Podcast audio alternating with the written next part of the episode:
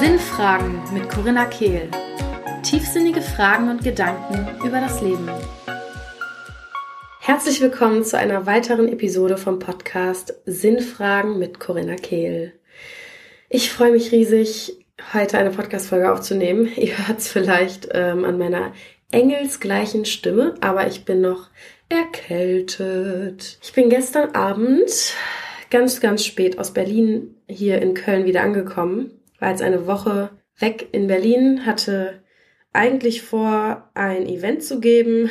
Oh Gott, oh Gott, oh Gott. Ich sag's euch, die letzten zwei Wochen waren echt hart. Und ich möchte so ein bisschen teilen heute mit euch, was bei mir abgegangen ist und wie ich dazu gekommen bin, ein paar sehr coole Entscheidungen zu treffen. Also es fühlt sich für mich sehr, sehr, sehr, sehr, sehr, sehr, sehr, sehr, sehr, sehr gut an. Aber es war auch ein langer Prozess dahin zu kommen. Vor allem den Fokus so ein bisschen vom Persönlichen aufs Business zu shiften und wirklich jetzt mal mich, mich selbst ernst zu nehmen und aus dem Burnout-Mindset, das ich so ein bisschen entwickelt habe, rauszukommen. Es war auf jeden Fall eine mega chaotische und intensive Zeit. Das merkt man eben auch daran, dass ich krank geworden bin oder ich merke das daran. Dementsprechend möchte ich da heute drüber sprechen. Bevor wir einsteigen, erinnere ich jetzt nochmal daran, dass für Februar das ein oder andere Event ansteht, beziehungsweise das Event in München ansteht und die nächsten Events gerade in Planung sind. Heißt, am 16.02. bin ich mit dem Soul Surrender Workshop in München. Der Link ist in den Show Notes natürlich zu finden, wenn du aus München kommst und gerne daran teilnehmen möchtest. Bis jetzt sind noch ein paar Plätze frei. Kannst du sehr gerne mal abchecken. Und ja, nächsten Monat wird's ganz spannend, denn ich könnte mir sehr gut vorstellen, auch nach Stuttgart zu kommen und nach Hannover. Und ja, mal schauen.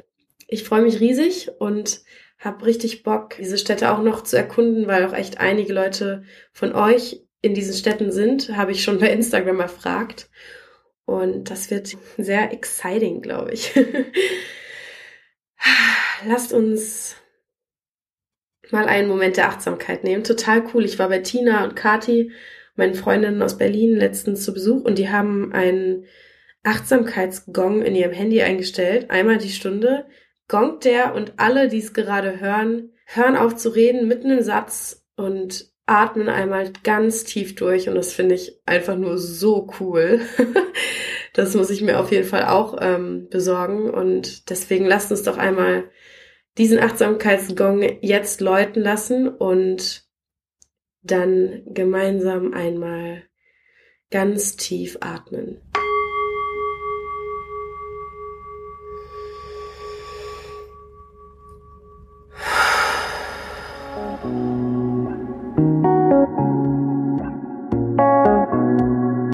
Ach ja. Ich freue mich riesig, dass wir jetzt reinstarten in die Episode. Dieser Achtsamkeitsgong ist so eine coole Sache. Ich glaube, wenn das cool klingt, ich habe es ja jetzt noch nie ausprobiert, werde ich das auf jeden Fall einführen. Und ich muss sagen, es fiel mir in den letzten Wochen wieder ein bisschen schwerer, Podcasts aufzunehmen.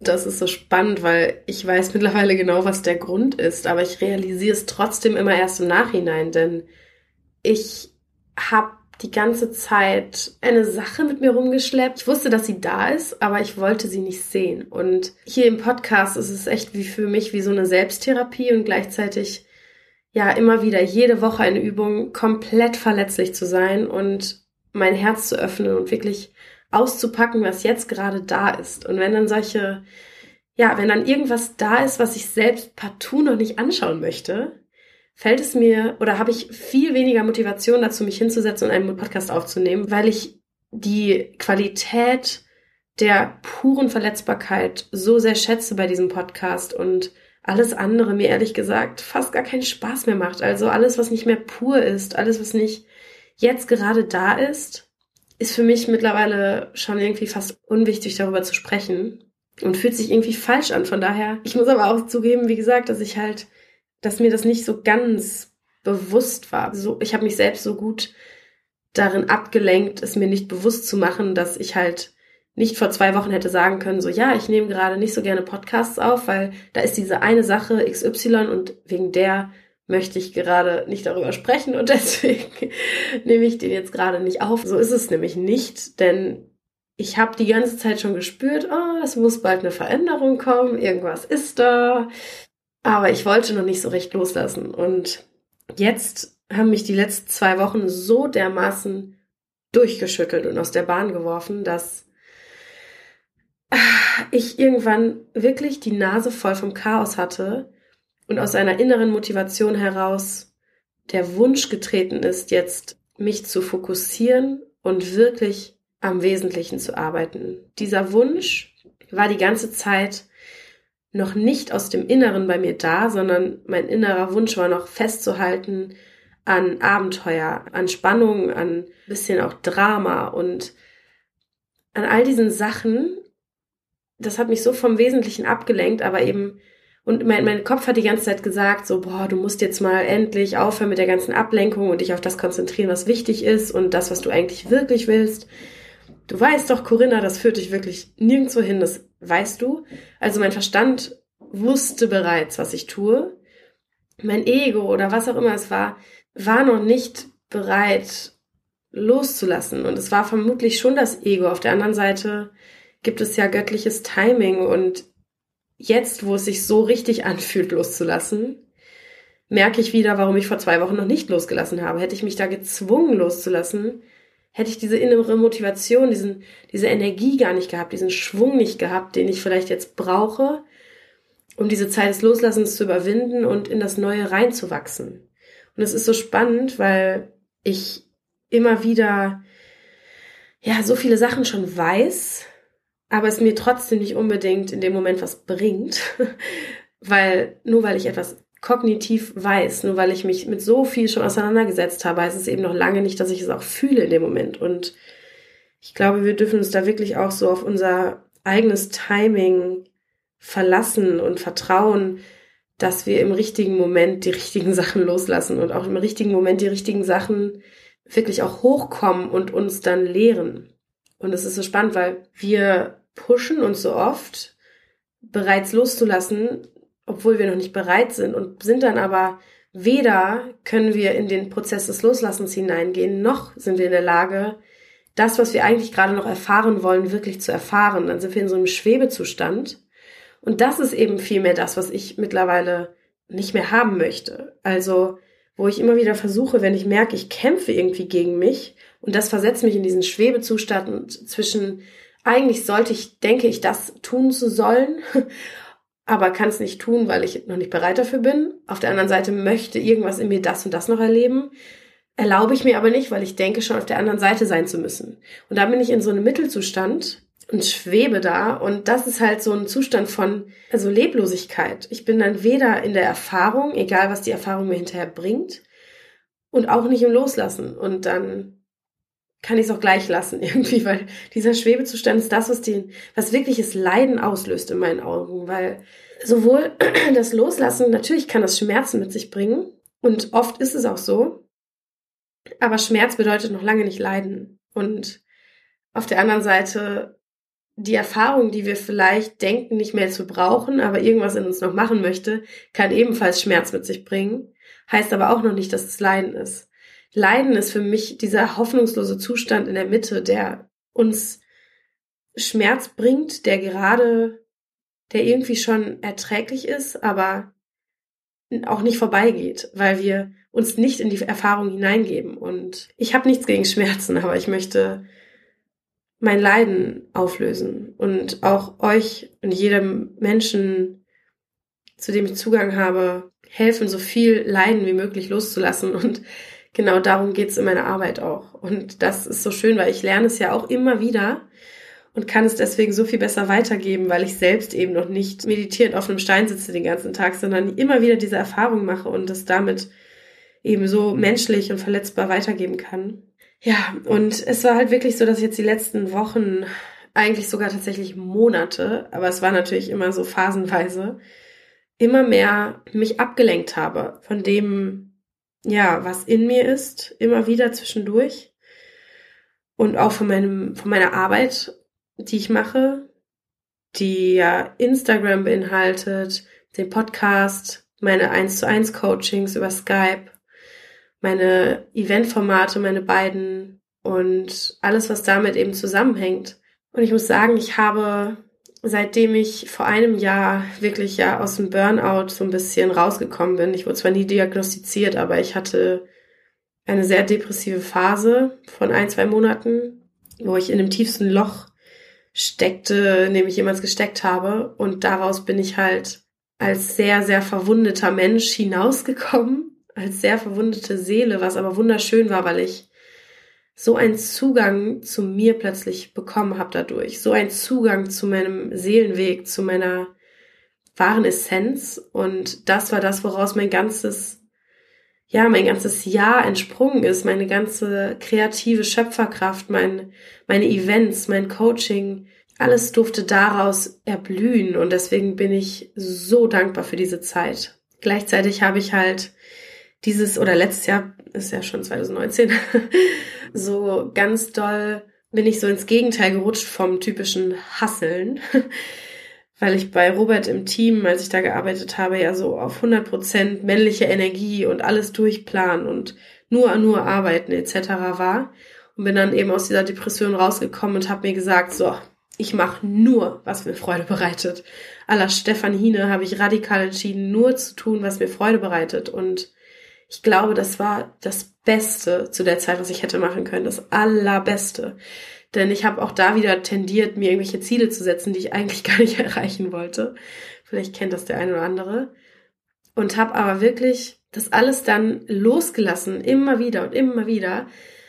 Und habe nur getan, was ich wirklich wollte. Und das war so wertvoll, weil meine Events daraus entsprungen sind. Und meine neue Art und Weise, Coachings zu geben. Und das ist alles so wunderschön und fühlt sich alles so richtig an, dass es genau perfekt war. Und gleichzeitig merke ich jetzt, dass ich an einem Wendepunkt stehe, denn ich bin viel stabiler, mental und, und alles. Ich tue wirklich Dinge, die ich so sehr liebe, jeden Tag, habe unfassbar tollen Support in meinem Umfeld, habe wirklich wahre Freundschaften über dieses Jahr gebildet und merke, dass ich jetzt mir mehr Struktur geben möchte und auch mein Business mehr in den Fokus richten möchte, denn ich habe so viele Ideen, ihr habt keine Ahnung, es wird so viel jetzt Neues kommen. Ich brauche aber Raum und Zeit und Struktur, um das alles umzusetzen, weil so dieses, ach, ich tue heute mal, worauf ich Bock habe, funktioniert bei einer gewissen Größe nicht mehr. Und das ist völlig in Ordnung, denn jetzt bin ich an einem Punkt, wo ich das umsetzen möchte. Und ich werde auch Wege finden, trotzdem meine Spontanität beizuhalten und trotzdem immer wieder nach innen zu gehen und zu schauen, ist das gerade im Einklang mit meinem Seelenweg. Also ich habe nicht vor, jetzt nur noch in die männliche Energie zu schlüpfen oder in, in meinen Kopf zu schlüpfen und meinen Verstand und alles daraus entspringen zu lassen. Überhaupt nicht. Es wird immer noch alles aus meiner Seele entspringen. Nur gebe ich meiner Arbeit innerhalb meiner Seele sozusagen mehr Struktur und Raum, so dass ich nicht so verloren durch den Tag dümpel. Und weil ich ja jetzt auch Praktikantinnen beschäftige, ist es wichtig, eine gewisse Struktur zu haben. Und ich mag Struktur auch. Solange sie nicht von außen gesetzt ist und sich falsch anfühlt oder solange ich mich, mir sie nicht aus den falschen Intentionen oder aus Angstgedanken heraussetze. Und ja, in den letzten Monaten habe ich das zwar schon gespürt, dass ich auch ja eigentlich mehr Fokus auf mein Business setzen möchte, aber gleichzeitig habe ich irgendwie immer noch so eine Angst vor Einsamkeit, glaube ich, gehabt und auch die Angst, wirklich in mein, in mein Licht zu treten, ganz ehrlich. Die Angst, dass, was, was, was passiert denn, wenn das jetzt alles funktioniert?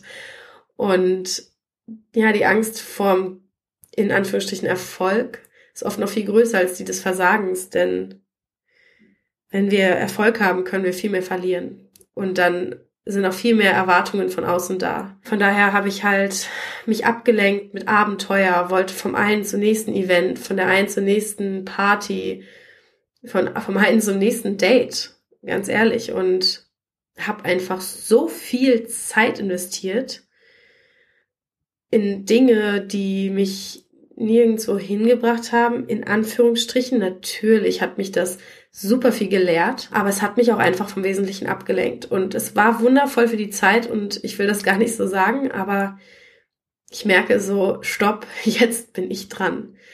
Und jetzt stelle ich mich auch dem Gefühl der Einsamkeit und jetzt werde ich nicht mehr mein, mein Arbeitsalltag um meine Verabredungen herum planen, um die Treffen mit Freundinnen oder irgendwelche Dates oder was weiß ich, sondern jetzt werde ich wöchentlich meine Woche planen und mir Termine setzen, auch mit mir selber und diese genauso ernst nehmen, wie wenn ich einen Angestelltenjob hätte und einen Termin mit meinem Chef hätte. Und werde dann meine Freizeit frei haben und danach dann meine Verabredungen und Freizeitaktivitäten setzen und nicht andersherum. Ich werde es jetzt einfach mal ausprobieren. Und zwar mit Freude. Also es soll jetzt gar nicht so strikt oder so werden. Ich werde auch noch spontan mal Sachen herumschieben. Darum geht's gar nicht. Aber es geht darum, wie gehe ich in der Regel damit um. Und ganz ehrlich, das ist mir echt peinlich, aber ich habe in den letzten Wochen das Gefühl gehabt, ich könnte mich nicht dazu committen, an einem Abend jede Woche Livestreams zu machen, weil ich könnte ja an dem Tag mal was anderes machen wollen. Seriously.